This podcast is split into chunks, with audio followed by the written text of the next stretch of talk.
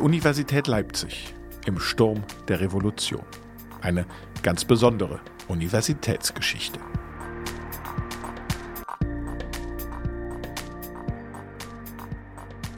Hallo und herzlich willkommen zur dritten Ausgabe dieser Podcast-Miniserie der Universität Leipzig. Wir sprechen an dieser Stelle mit Zeitzeuginnen und Zeitzeugen, die die Zeit an der Universität Leipzig kurz vor, während und nach der politischen Wende erlebt haben. Wir haben in den ersten beiden Folgen mit zwei Alumni, mit zwei ehemaligen Studierenden gesprochen, mit Dr. Editha Marquardt und Professor Peer Pasternak. Am Mikrofon sind wie immer Annegret Richter und Claudius Niesen. Hallo und herzlich willkommen. Und in dieser, der dritten und der abschließenden vierten Folge, sprechen wir mit zwei besonders wichtigen Akteuren, also Mitarbeitern der Universität Leipzig, die diese Zeit aktiv gestaltet haben. Das ist in der vierten Ausgabe dann der erste demokratisch gewählte Rektor der Universität Leipzig, Professor Dr. Cornelius Weiß. Und heute ist es Dr. Peter Gutjahr-Löser.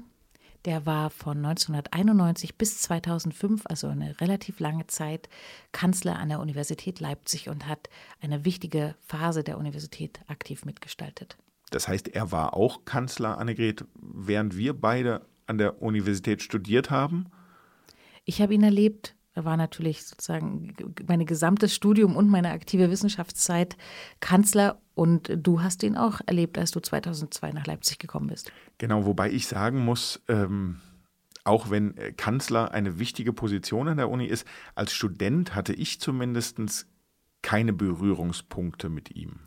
Dadurch, dass Kanzler ja eher etwas ist, was strukturell im Hintergrund wirkt, haben wir ähm, da sicherlich als Studierende keine Berührungspunkte gehabt, da hast du recht. Aber als Wissenschaftlerin war mir durchaus bewusst, was ein Kanzler zu leisten hat und welche Aufgaben er hat. Nämlich? Nämlich den Laden zusammenhalten. Denke ich mal. Das ist eine sehr wichtige Aufgabe, ja. Und ich glaube, das kann man in der Rückschau ganz nüchtern sagen, das hat er ziemlich gut hinbekommen. Wie es dazu kam, dass er aus Westdeutschland nach Leipzig gewechselt ist, das erzählt er uns selbst. Das hing natürlich mit meiner Herkunft zusammen. Meine Mutter stammt aus Wittenberg, mein Vater aus Lütschena hier bei Leipzig. Und äh, wir sind dann kurz äh, oder haben kurz vor dem Krieg sind wir nach Berlin übersiedelt. Das heißt, da kam ich dann dort zur Welt. Aber das ganze familiäre äh, Umfeld entsprach dem hier. Und jedes Mal, wenn ich in Wittenberg war, da bin ich also jedes Jahr eine Woche zu meinen Verwandten gefahren, auch zur finstersten DDR-Zeit. Ich habe den Mauerbau in Wittenberg erlebt. Ähm, da äh, war ich zu Hause. Und als äh, die Mauer fiel, da gab es für mich überhaupt kein Halten. Ich musste dahin und helfen, das äh, System in Ordnung zu bringen. Ich wusste ja, wie es hier aussieht. Und der damalige Prorektor Geiler hier, der war dann später Dekan der äh, medizinischen Fakultät. Mit dem habe ich mich sofort verstanden. Und im Senat hatte ich auch überhaupt keine Probleme. Ich habe zehn Minuten mich dort vorgestellt und einstimmig wurde ich dann also ausgewählt als der mögliche Kanzler. Ich finde es unheimlich spannend, Annegret, diese äh, Lebensgeschichte von, von Dr. Gutjahr Löser, der ja im Osten geboren ist und äh, dann aber ja in Westdeutschland aufgewachsen oder sozusagen den Beginn seiner Karriere erlebt hat und dann wieder hierher gekommen ist. Und deswegen ist es auch spannend zu erfahren von ihm, und das erzählt er uns jetzt, ob er denn mit offenen Armen in Leipzig 1991 empfangen wurde. Ich habe nie irgendwelche großen Probleme gehabt, später mit einigen äh, Professoren, die aus dem Westen gekommen waren. Aber die hiesigen, ach, die, da bin ich mit den meisten befreundet. Äh, und die haben mich mit offenen Armen aufgenommen. Aber auch natürlich deshalb, weil ich wusste, wie es hier aussah. Und so dass ich es vermeiden konnte, in Fettnäpfchen zu treten, in die andere Westdeutsche äh, hineingestolpert sind. Ja. Und äh, ich hatte Nein, ich hatte keinerlei Probleme, im Gegenteil. In der vorangegangenen Episode dieser kleinen Podcast-Reihe hat uns Professor Dr. Per Pasternak, der ja sowohl als ehemaliger Student der Universität Leipzig wie auch als Hochschulforscher äh, auf die Institution Uni Leipzig nochmal äh, draufgeschaut hat für uns, der hat uns beschrieben, wie sich manche westdeutsche Wissenschaftler so ein bisschen ja, benommen haben wie der Elefant im Porzellanladen. Und äh, Dr. Gutjahr Löser beschreibt uns, wie er das in seiner Zeit als Kanzler erlebt hat. Und wir können vorausgreifen, also ihm ist das auch passiert. Also das Schlimmste war ein Jurist, der äh, den Mitarbeitern und auch den Studenten sagt, ihr habt überhaupt keine Chance, jemals euren, euer Berufsziel zu erreichen, weil ihr seid so verdorben als äh, DDR-Juristen, da habt ihr gar keine Chance. Und den hat der Minister dann aber auch abge abgelöst und nach Westdeutschland zurückgeschickt. Und zwar nicht, weil das Rektorat das verlangt hat, wir haben es auch verlangt. Und auch äh, einige der Mittelbauprofessoren, die aus dem Westen gekommen waren, sondern die Studenten. Das hat mich am allermeisten beeindruckt. Der Minister war bei uns in der Rektoratssitzung, sagte so, jetzt treffe ich mich noch mit den Studenten, aber da kommt von Ihnen keiner mit. Und dann kam er nach einer Stunde zurück und sagt, ich kann Sie nur beglückwünschen zu solchen Studenten. Und da war alles entschieden. Ja. Also es gab, wie gesagt, es waren seltene Ausreißer, es waren nicht viele. Es gab auch Leute aus dem Westen, äh, ich denke also an den Indologen, jetzt komme ich auf den Namen nicht, äh, der ist leider inzwischen schon verstorben, der hatte in Kiel ein fantastisches Institut, fantastisch ausgestattet. Und dann bekam er den Ruf hierher und kam zu mir zum Verhandeln über seine Ausstattung. Und ich hatte nun wirklich nichts.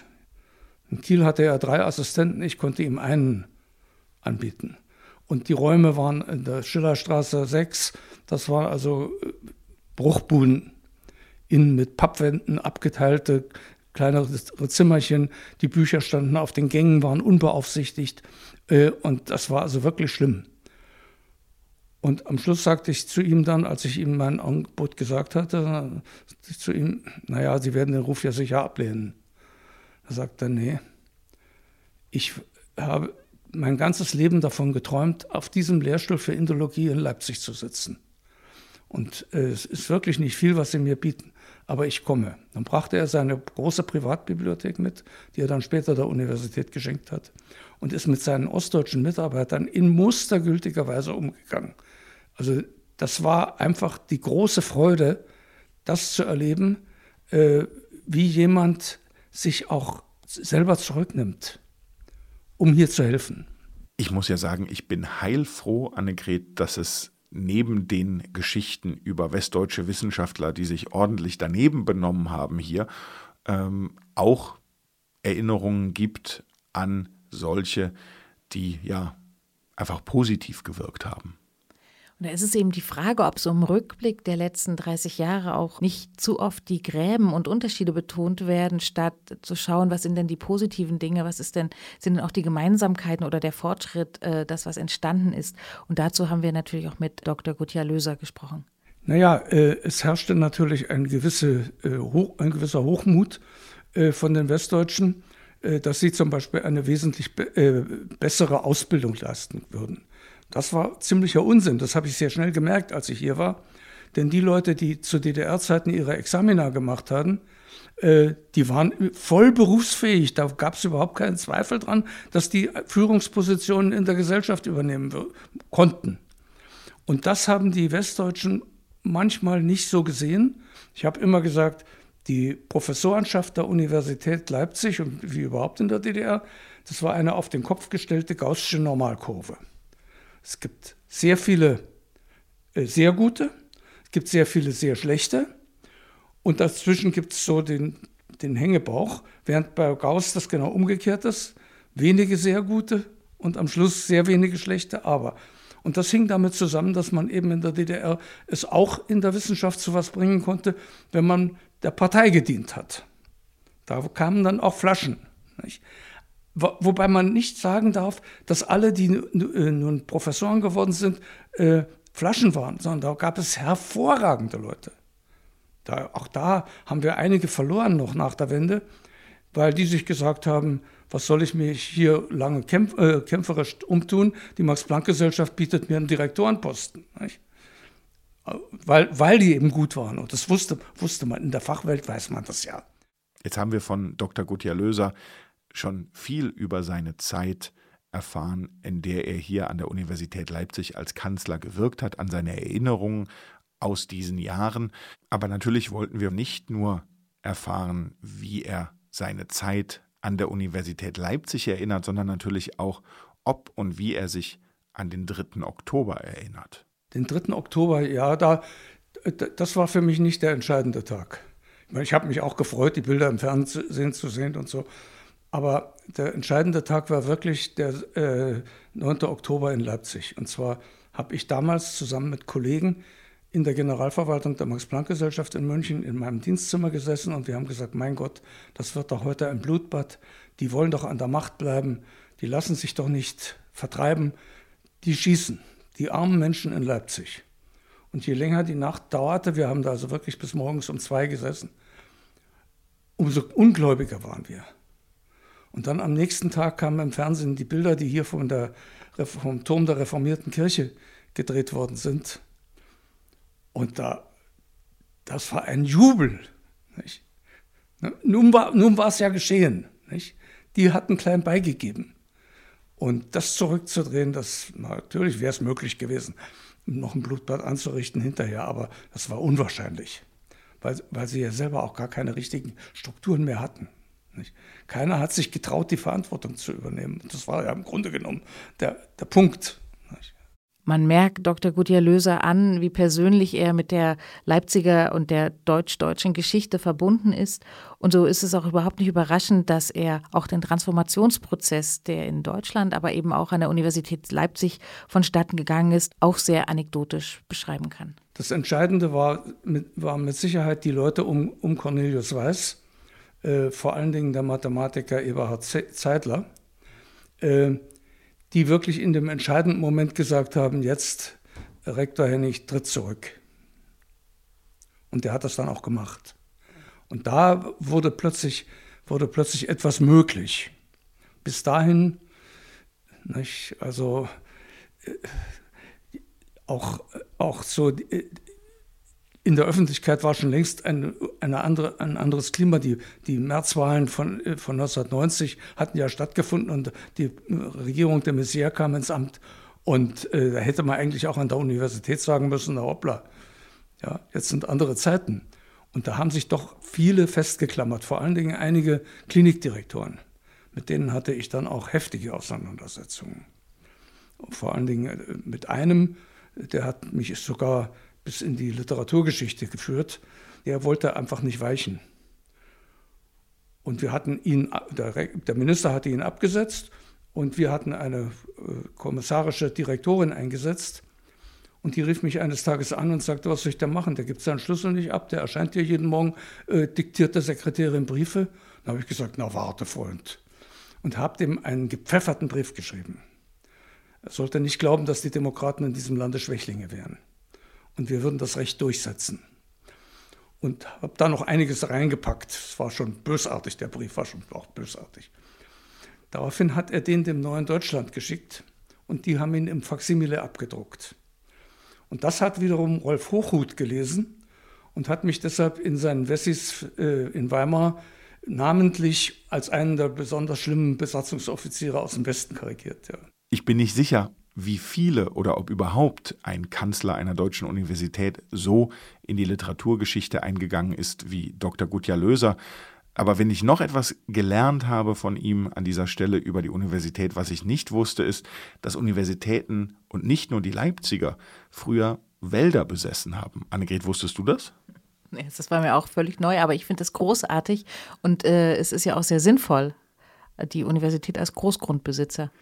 Ja, es ähm, gibt die Universität als Großgrundbesitzer, ist eigentlich äh, ein, ein, sehr, sehr schöner Begriff, denn äh, die Universität Leipzig hatte nicht nur oder hat nicht nur einen Wald, sondern äh, sie ist auch Besitzerin von Immobilien. Und das ist eigentlich auch Dr. Gutjahr Löser zu verdanken. Der hat jetzt äh, nicht die ganzen Häuser gebaut, aber er hat dafür gesorgt, dass ähm, die Immobilien, die es schon zu DDR-Zeiten in eine Art Stiftung gegeben hatte für die Universität Leipzig, dass die nicht dem Volkseigentum überführt wurden, sondern dass sie in eine eigene Universitätsstiftung eingebracht wurden. Und er wohnt ja selbst auch in einem Haus im Leipziger Zentrum und zahlt heute noch der Universität Leipzig Miete. Also in dem Sinne ein äh, sozusagen ein sehr dankbarer äh, Weg, äh, hier der Universität Leipzig ein Stückchen was zurückzugeben, jetzt im verdienten Rentenalter. Und ähm, über diese Universitätswälder und am Ende auch über Universitätsdörfer, da lernen wir jetzt noch ein kleines Stück, würde ich sagen.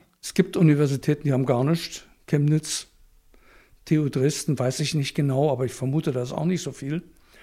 Äh, die Universität München äh, hat ganz ordentlich, hat auch einen Wald, den hatten wir ja auch, das Oberholz. Da haben wir dann darauf verzichtet bei dem, bei dem äh, Ver Vergleich über die übrigen Universitätsgrundstücke, die universitär genutzt waren. Der Wald, äh, 200 Hektar, die hat der Herzog Moritz der Universität 1544 geschenkt, äh, damit die Professoren was zum Heizen und Bauholz haben. Und bis 1945 bekamen die Professoren einen Gehaltszuschlag, da stand immer drauf Holzgeld. Das war aus, der, aus den wirtschaftlichen Erträgen des Waldes. Ja. Bis 1945 ist das noch bezahlt worden. Ja, natürlich hätte, da, hätte das Königreich Sachsen 1830, als die Universitätsfinanzierung auf den Staat überging, der Universität das alles abnehmen können. Haben sie aber nicht gemacht. Und inzwischen ich, weiß ich auch warum. Es gab damals überhaupt noch kein einheitliches Grundbuchrecht. Die Grundbücher wurden erst ab 1850 sowas eingeführt. Ja? Und äh, die Universitätsdörfer wurden zwar liquidiert, also Zuckelhausen und Großpössner und weiß ich was da alles, Zwienfurt, äh, die wurden dann zwar befreit, Bauernbefreiung, die waren vorher, waren die, waren die Bauern dort äh, mehr oder weniger Leibeigene der Universität. Der Rektor fuhr einmal im Jahr in jedes Dorf, um Recht zu sprechen was dann hinterher immer mit einem großen Festgelage ausging. Die Leute, die in den Universitätsdörfern lebten, denen ging es bedeutend besser als denen, die in Dörfern lebten, die der Stadt Leipzig gehörten. Weil in der Stadt Leipzig haben die jeweils äh, bei, äh, beim Machtwechsel an die Macht gelangten Patrizierfamilien diese Dörfer sofort ausgebeutet. Und die Uni hatte ein Interesse daran, die wirtschaftliche Kraft dieser äh, Dörfer zu erhalten, weil das waren ja Zuschüsse zu, ihrem, zu ihrer Finanzierung. Also wurden die ordentlich behandelt. Und äh, der Cornelius Weiß als Rektor sagte eines Tages in der Rektoratssitzung, so um, wann war das, so, so 1992, 93, äh, Freitagmittag haben wir da immer, bis Freitagmittag haben wir immer getagt. Und dann sagte er so, für mich beginnt das äh, Wochenende erst äh, heute spät abends, denn ich muss jetzt noch zu der 750-Jahr-Feier von einem dieser Dörfer. Und am Montag habe ich ihn dann gefragt, na, wie war's denn? Er sagte, ich bin nicht nach Hause gekommen. Die haben mich nicht weggelassen. Die haben die ganze Zeit geschwärmt, wie gut es ihnen unter der Universität gegangen ist. 100, 220 Jahre vorher. Also das hat sich dort erhalten äh, bis, bis also in die 90er Jahre. Was danach war, weiß ich nicht. Aber äh, die Universität hatte also einen guten Ruf, auch in den umliegenden Gemeinden. Diese Grundidee, dass eine Universität Werte besitzt und äh, ja am Ende auch Vermögen erwirtschaftet durch Immobilien, durch Erträge aus Wäldern, Annegret, die halte ich eigentlich für sehr, sehr nachhaltig. Ich finde das äh, auch nachvollziehbar, denn so selbstbestimmte Forschung ist da natürlich mit eigenem Univermögen auch viel besser möglich, als wenn man die ganze Zeit damit beschäftigt ist, äh, Drittmittel einzuwerben, die natürlich auch dann bestimmte äh, Voraussetzungen und Prämissen mit sich führen, die man einhalten muss. Und das äh, beschränkt ganz oft die wissenschaftliche Lehre und natürlich auch die wissenschaftliche Freiheit. Und ich denke, dass er da auf jeden Fall einen wichtigen Punkt anspricht. Ich glaube, das ist ein Gedankengang, Annegret, den Dr. Gutjahr Löser sehr gut nachvollziehen kann, den Dr. Gutjahr Löser sehr teilt, denn er beschreibt selber ja auch nochmal, ähm, wie sehr er sich mit dem Wissenschafts- und dem Finanzministerium auseinandergesetzt hat über die Jahre, in denen er Kanzler war an der Universität Leipzig, um genügend Mittel für die Grundausstattung von Professuren zu erhalten und sich damit unabhängiger zu machen von Drittmitteln und ihren Förderzwecken. Bevor wir Dr. Gutjahr Löser jetzt nochmal zum Abschluss hören, verabschieden wir uns an dieser Stelle schon mal. Die dritte Ausgabe unserer kleinen Podcast-Reihe nähert sich damit dem Ende. In der vierten Ausgabe, das haben wir auch schon angekündigt, da sprechen wir mit dem ersten demokratisch gewählten Rektor der Universität Leipzig mit Professor Dr. Cornelius Weiß. Am Mikrofon verabschieden sich Annegret Richter, tschüss und bis bald. Und Claudius Niesen. Wir sagen vielen Dank fürs Zuhören. Und das letzte Wort hat an dieser Stelle Dr. Peter Gutjahr-Löser. Das ist genau das Problem, äh, weshalb ich so viel Ärger mit dem Wissenschafts- und dem Finanzministerium hatte, weil ich immer gesagt habe, die Grundausstattung der Universität muss so sein, dass ein Professor auch unabhängig davon, ob er sich nun in den Mainstream einklingt, äh, indem er dann äh, Projektmittel bekommt, der muss auch mal was machen können, was gegen die allgemeine Richtung ist. Und dann hat das bei den Gutachtern, die solche Forschungsprojekte zu begutachten haben, natürlich schwer. Also muss er so wenigstens so viel haben, dass er selbstbestimmte Forschung andrehen kann. Und dazu reicht es in den meisten Fällen nicht, Fächern nicht. Äh, was übrigens auch noch eine Rolle gespielt hat äh, von Anfang an, war, dass äh, im Westen, und das gilt eben heute leider auch in weiten Teilen für uns, die Bewertung eines Wissenschaftlers wird ausschließlich an seinen Forschungsleistungen gemessen. Das war in der DDR eigentlich selbstverständlich. Cornelius Weiß hat das auch immer kritisiert. Er hat auch immer gesagt, wenn wir, wir im, im Rektorat über die Berufung von irgendjemandem sprachen, dann war, war seine Frage immer, was hat denn der in der Lehre geleistet? Und äh, das war hier einfach viel besser. Ich, wenn ich mir so anschaue, die, die furchtbar primitive Ausrüstung in der Physik, äh, der Beschleuniger, äh, an dem die Angela Merkel ihre Diplomarbeitsexperimente gemacht hat, den habe ich dann eines Tages abschalten dürfen. das war ein vorsitzflutliches Gerät, das glaubt man gar nicht.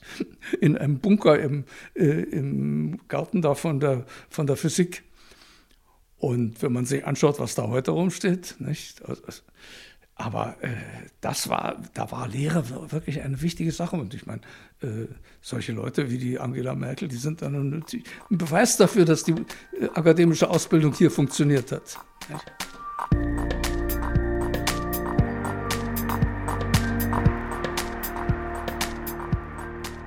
Die Universität Leipzig im Sturm der Revolution. Eine ganz besondere Universitätsgeschichte. Dieser Podcast wurde gefördert mit Mitteln der Bundesstiftung zur Aufarbeitung der SED-Diktatur.